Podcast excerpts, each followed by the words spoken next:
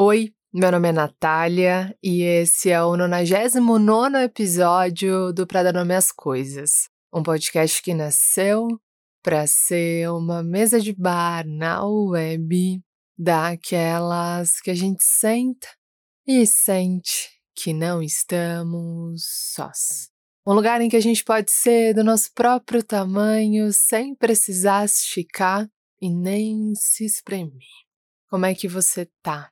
Como é que estão as coisas para você? Como é que tá o seu mundo dentro desse mundo? Como é que você tá? Uma semana para chegar no episódio 100. Caraca, que estrada!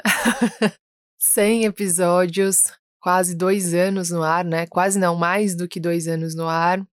Muitos recomeços, pausas, construções, desconstruções, muitos picos de euforia e de cara, será que eu dou conta? Muitos capítulos nessa história.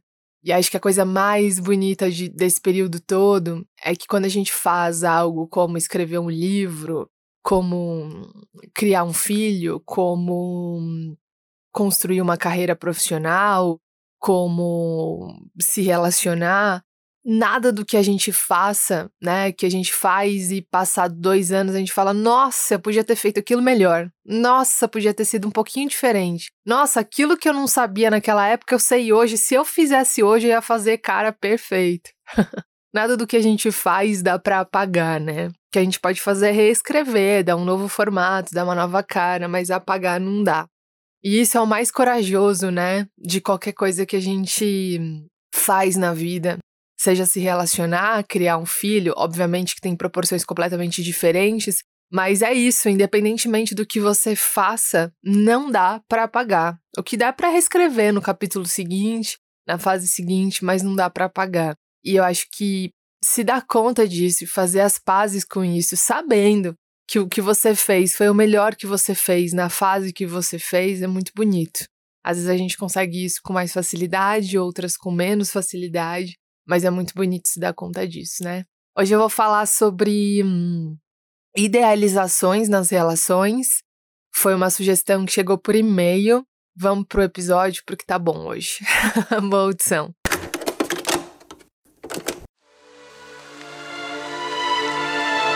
Esses dias eu recebi um e-mail de uma pessoa que estava apaixonada por outra pessoa, mas por medo da rejeição, escondeu os sentimentos não disse. Não disse o que estava sentindo. Essa pessoa fingiu que o que ela estava sentindo era amizade, afeto, bem-querer, quando na verdade queria mesmo era montar uma cabana no meio do mato, trocar aliança de papel de bombom, rir de piadas internas, maratonar a série preferida comendo pipoca, aquela que fica queimada no fundo, deitar no chão da sala acreditando que a vida é boa, mesmo quando ela tá muito difícil do lado de fora da janela. Essa pessoa que me escreveu, e que eu não vou revelar o nome para respeitar a privacidade, estava me dizendo: Nath, eu tive muito medo de dizer. E porque eu tive, eu levei as coisas para a zona da amizade, sabe? E eu disse: sei, te entendo. Te entendo porque se apaixonar é uma coisa que apavora mesmo, que mexe com cada célula do nosso corpo, que dá um medo desgraçado que enche o nosso corpo de prazer e ao mesmo tempo tira a fome. A gente é levado por ondas de vários metros que se erguem dentro do nosso peito e a gente oscila.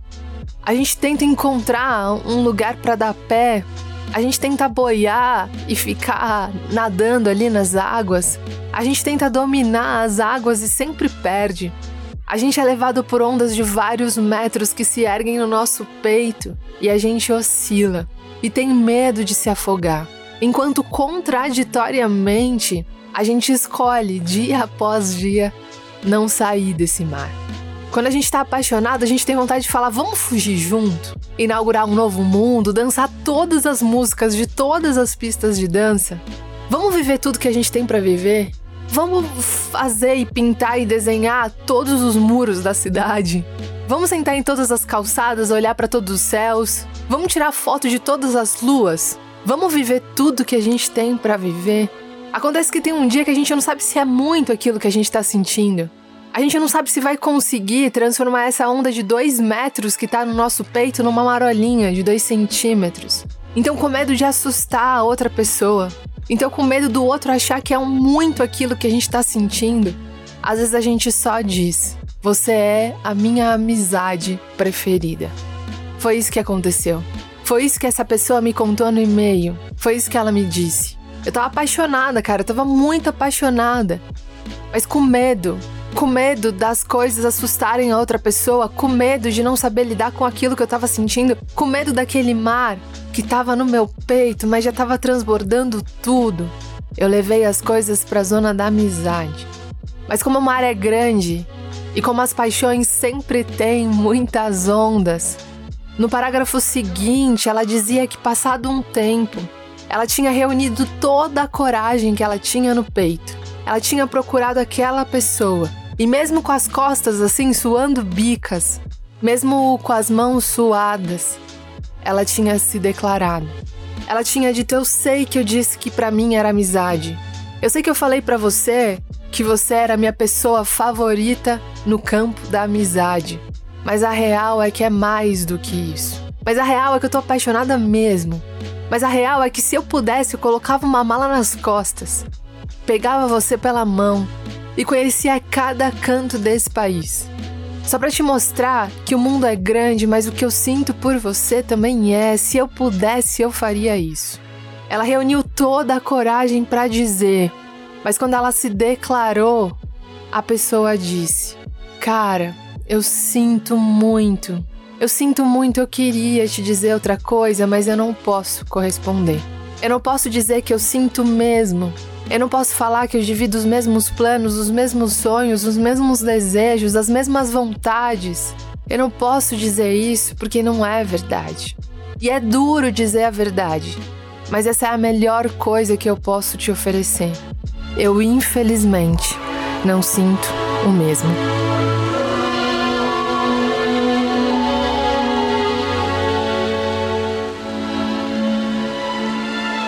Quando eu cheguei no terceiro parágrafo do e-mail, eu achei que a história tinha acabado. Mas tinha mais um, tinha mais um parágrafo depois daquele fim da história. E era nesse último parágrafo que tinha um pedido. Nath, fala sobre paixões platônicas e idealizações. Porque mesmo depois desse não, mesmo depois desse não sinto o mesmo, mesmo depois desse não posso te oferecer o que você espera, eu ainda idealizo secretamente outro tipo de relação. Eu ainda espero que num dia de sol ela me enxergue, ela me veja. Por medo de perder a pessoa da minha vida, eu não coloco um ponto final nas minhas projeções. Eu continuo sonhando com isso, esperando que isso aconteça. Eu ainda espero que ela bata na minha porta, em casa, e diga: Cara, eu entendi. Eu entendi que eu sinto mesmo agora. Eu fui dormir ontem pensando que você era minha amiga, mas quando eu acordei, eu acordei apaixonada. Eu tava terminando de tomar uma xícara de café quando eu li esse e-mail. E assim que eu levantei para colocar o pires na pia, eu lembrei de uma outra história. De uma história que eu escutei anos atrás. Uma história da Mônica, que trabalhou comigo. E essa história tem uma ligação direta com esse e-mail que eu recebi.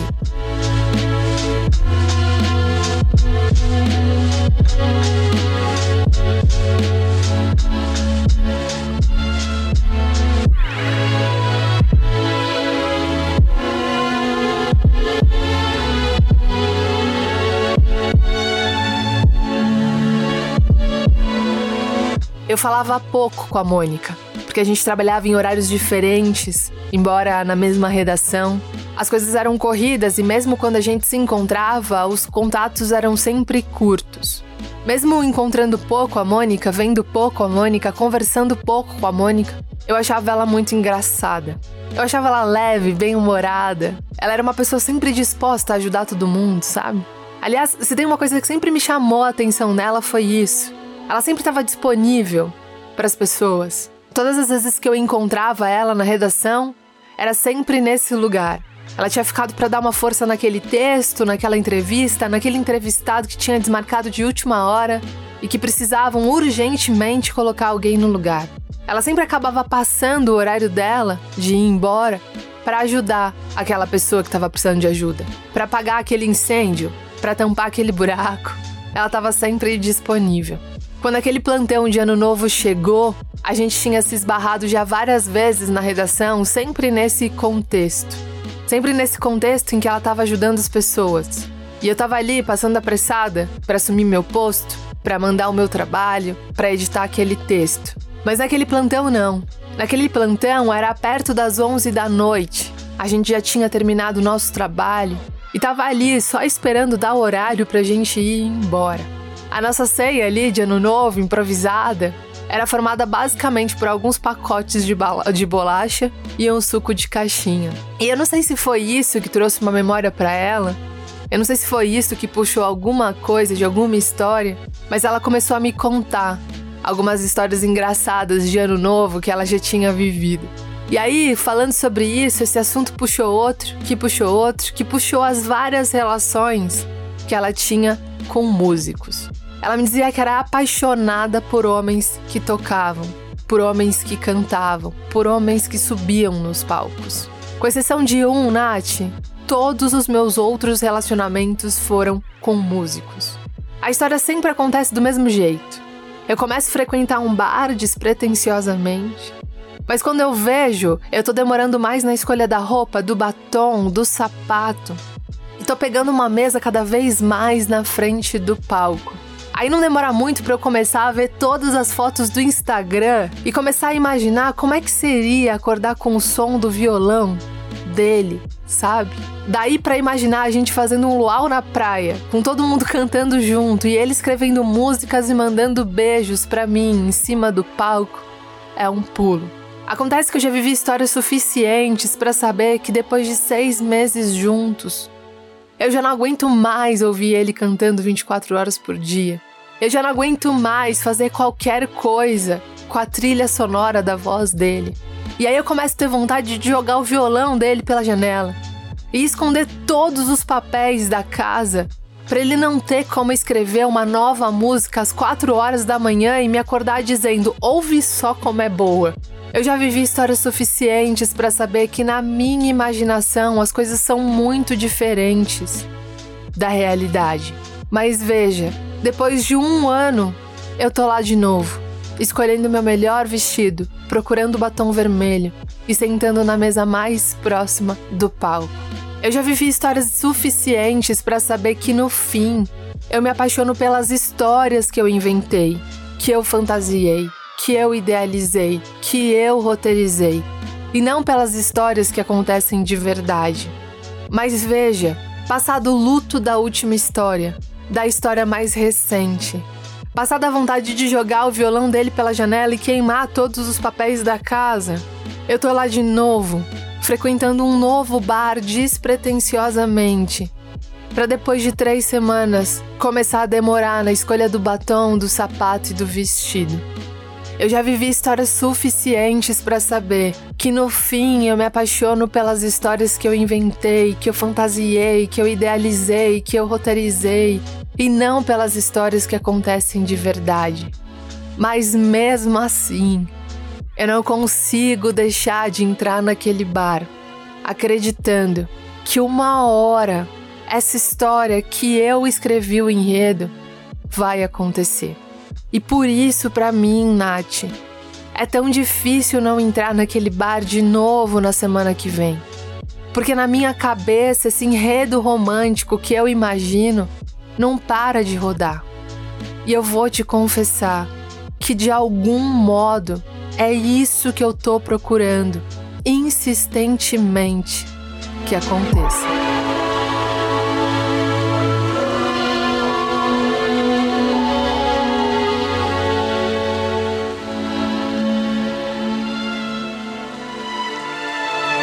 Na idealização, a gente não vê o outro a gente não vê a realidade.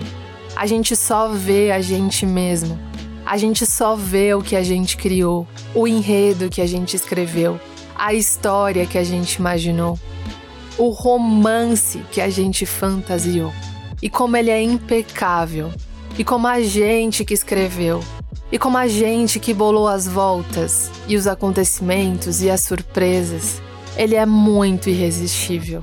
E é muito difícil se despedir dele.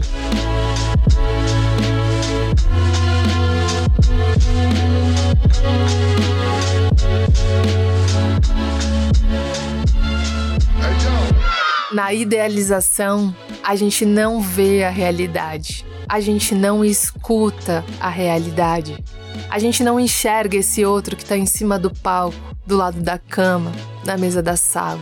A gente não escuta esse outro dizendo, cara, eu queria te dizer outra coisa, mas infelizmente eu não posso corresponder. Mas infelizmente eu não posso te oferecer a mesma coisa. Mas infelizmente eu não sinto mesmo. Mas infelizmente, eu não sou quem você imaginou.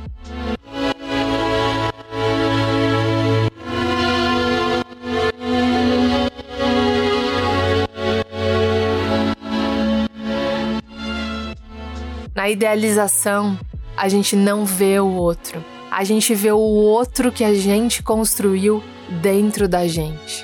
Por isso é tão difícil ir embora. Por isso é tão difícil não entrar no bar. Por isso é tão difícil assumir que, embora a gente quisesse muito que o outro nos desejasse como par romântico, para aquela pessoa a gente só vai conseguir ser uma boa amizade. Na idealização, a gente não vê o outro que tá fora. E é por isso que é muito difícil, às vezes, se despedir dessa história romântica, mesmo depois de ter ido embora. Porque essa história romântica, por muitas vezes, continua nos contando o mesmo enredo dentro da gente. Na idealização, a gente não vê o outro, a gente vê o outro que a gente imaginou. E o outro que a gente imaginou age do jeito que a gente gostaria, se manifesta do jeito que a gente gostaria. E isso me faz lembrar das minhas paixões platônicas da adolescência. Eu lembro que eu gostava de um menino e aí ele passava às vezes apertado para ir no banheiro, sabe? E aí a história que eu me contava é que ele tava andando rápido porque ele tinha ficado nervoso ao me ver. às vezes ele coçava a testa e eu lia aquele movimento como ele tá querendo me mostrar que ele não tem aliança. Eu não tava vendo aquele outro. Eu tava vendo aquele outro que eu construí dentro de mim. Eu não tava lendo a situação. Eu não tava lendo aquele comportamento fora. Eu tava lendo aquele enredo que eu construí daquele outro dentro de mim. A notícia boa é que idealização é tipo açúcar. Ela se dissolve quando a gente mexe.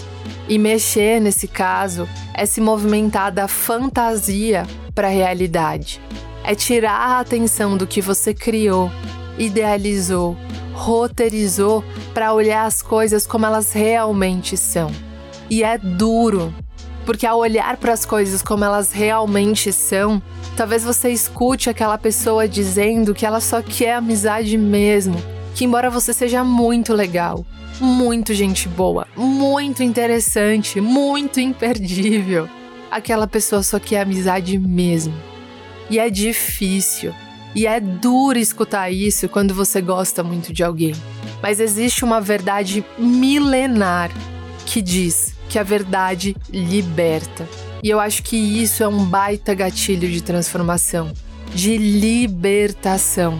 A gente só consegue se desapegar, se desprender, se desconectar, romper com isso quando a gente reconta essa história que a gente criou dentro da gente. Quando a gente olha para esse outro que está fora, que está lá de verdade, que está se manifestando e agindo a partir daquilo que o outro é e não daquilo que a gente inventou pra gente.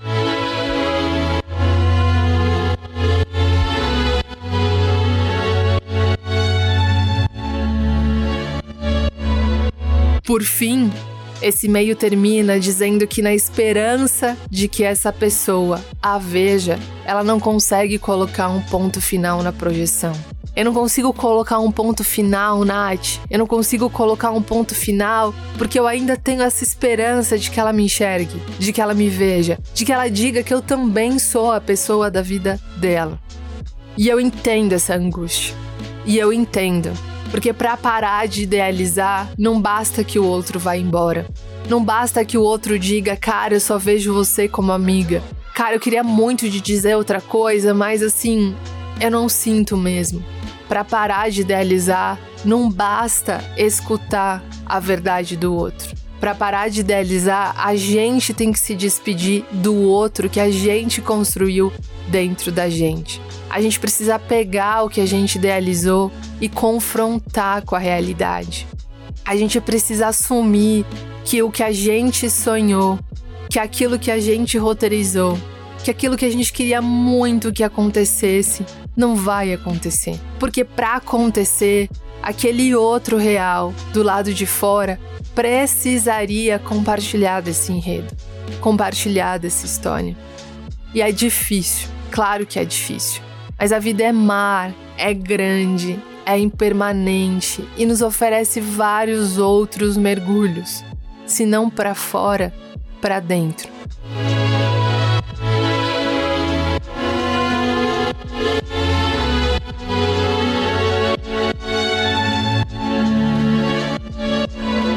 Por fim, tem uma outra coisa que aparece bastante no e-mail, que aparece em várias frases do e-mail, que é a palavra esperança.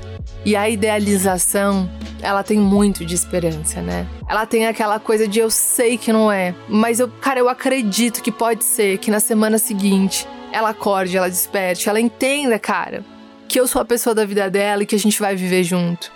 É isso, eu sei que agora não é, mas pode ser que daqui três meses a esperança ela tem um quarto dentro da casa da idealização, né? Eu sei que não é, eu sei que não é agora, mas eu torço para que seja. Eu sei que não é nesse momento, mas eu tenho esperança que daqui quatro meses seja. Mas acontece que nessa de torcer, a gente não vai embora. Nessa de esperar, a gente não vai embora. Nessa de acreditar, a gente não pega os rumos da nossa vida. E aí eu acho que para isso vale um conselho que uma vez eu li na internet, numa época inclusive de idealização, e que dizia: "Não espere esperando, espere vivendo". Confronte as suas projeções com a realidade. Enxergue esse outro que está fora. E caso seja muito difícil romper de uma vez com esse enredo, caso seja muito difícil rasgar essa história romântica, caso seja muito difícil jogar água nesse outro idealizado que você construiu, reescreva essa história. E não espere esperando esse outro, espere vivendo. Em outras palavras, faça planos, descubra novos hobbies, mude alguns capítulos da sua vida. E se algum dia essa pessoa voltar e se declarar, ela vai te encontrar vivendo. E aí, vivendo, você vai poder decidir o que você quer fazer com isso. Se ainda quer fazer algo com isso. E talvez você não queira, porque talvez você esteja escrevendo outras histórias de próprio punho, no próprio peito. E eu acho que essas biografias são muito mais legais do que qualquer história que a gente imagina, mas não se aplica na vida real.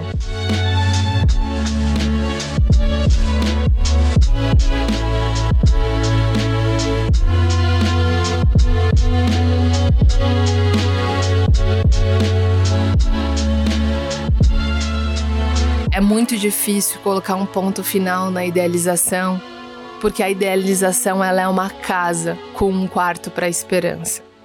E a esperança é aquele quarto que diz pra gente que se a gente esperar mais três semanas, mais quatro meses ou mais um ano, vai ter uma hora que essa pessoa vai se dar conta que a gente é a pessoa da nossa vida. E é muito difícil mesmo. Mas se você optar por fazer isso, se você escolher por fazer isso, não espere esperando, espere vivendo. E aí, se um dia, de fato, essa esperança se concretizar, se um dia, de fato, essa pessoa voltar e falar: Cara, entendi que você é a pessoa da minha vida, deixe que ela te encontre vivendo. Deixe que ela te encontre escrevendo outras biografias, escrevendo outros capítulos da sua vida. E aí você vai ter a chance de olhar para essa pessoa e decidir se você quer voltar para essa história a partir de um outro lugar ou se você vai continuar escrevendo uma nova história.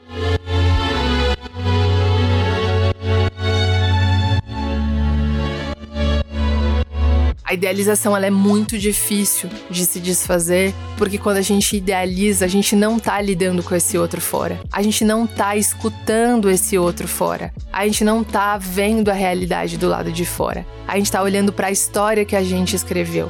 E a história que a gente escreveu, ela acontece exatamente do jeito que a gente criou. E aí, quando a gente é conflitado com a realidade, o que muitas vezes acontece é que a gente se volta para essa história de dentro. Então, o que me parece é que não é que você não tá conseguindo colocar um ponto final nessa história que tá acontecendo do lado de fora. É que não existe esse ponto final na história que você escreveu do lado de dentro. E talvez seja o momento de dobrar essa história, colocar ela numa gaveta, olhar com carinho para ela e falar por mais, né? Por mais que eu desejasse, por mais que eu quisesse que essa história fosse de outro jeito, o que essa realidade está me dizendo é que ela não será. Então eu vou viver a minha vida. E caso em algum momento essa pessoa descubra que eu sou a pessoa da vida dela, ela vai me encontrar vivendo. E aí vivendo eu vou ter a chance de olhar para minha vida e falar: "Hum, essa pessoa cabe na minha vida hoje ou não cabe mais?". Enfim, quando os assuntos são do coração, não existe caminho fácil. Aliás, não existe caminho fácil para a vida, né? Mas eu acho que hum, tudo que a gente vive nos leva, tem um potencial para nos levar a um momento de transformação. Então eu espero que para você também seja isso. Espero que essa partilha tenha feito sentido para você, tenha te encontrado onde você está. E é isso, gente. A gente se encontra na semana que vem. Se você ainda não segue a gente nas redes sociais, a gente tá no Twitter, arroba nome, no Instagram, arroba as coisas. E é isso, a gente se encontra semana que vem. Eu ainda não sei o que, que vai ser o episódio 6, mas vamos nessa. Um beijo e até lá.